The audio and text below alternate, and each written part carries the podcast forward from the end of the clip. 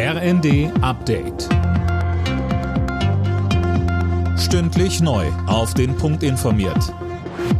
Ich bin André Glatzel. Guten Abend. Der Polizistenmörder von Kusel muss lebenslang hinter Gitter. Der 39-Jährige hatte im Januar zwei Beamte bei einer Verkehrskontrolle erschossen. Er wollte damit vertuschen, dass er beim Wildern erwischt worden war.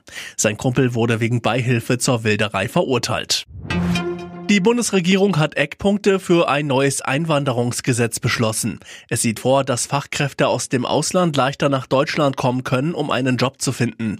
Nicht zuletzt die Wirtschaft halte das für zwingend notwendig, so Innenministerin Faeser. Wir haben unglaublich viele Arbeitsplätze, wo wir keine Arbeitskräfte finden, so dass wir eine Zuwanderung zwingend brauchen. Und wir legen ein sehr innovatives Gesetz demnächst vor. Und ich bin mir sicher, dass wir auch sehr zeitnah einen Gesetzentwurf vorlegen können, damit wir Arbeitskräfte in Deutschland einen unbürokratischen und schnelleren Zugang als bisher gewähren können.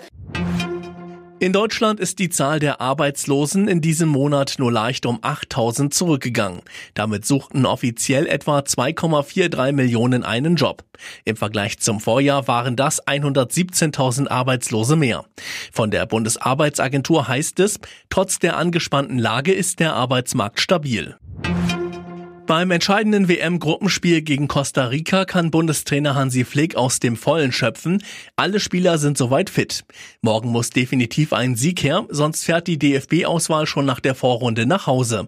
Flick sagte, Ansonsten ist es so, dass wir ins Spiel gehen und wollen natürlich versuchen, möglichst das Spiel auch schnell klar zu machen, auch äh, ich mal, dann auf dem anderen Platz ein bisschen Druck auch auszuüben. Aber wir wissen natürlich auch, dass es sehr, sehr schwer wird gegen eine Mannschaft, die wirklich sehr, sehr defensiv wahrscheinlich spielen wird.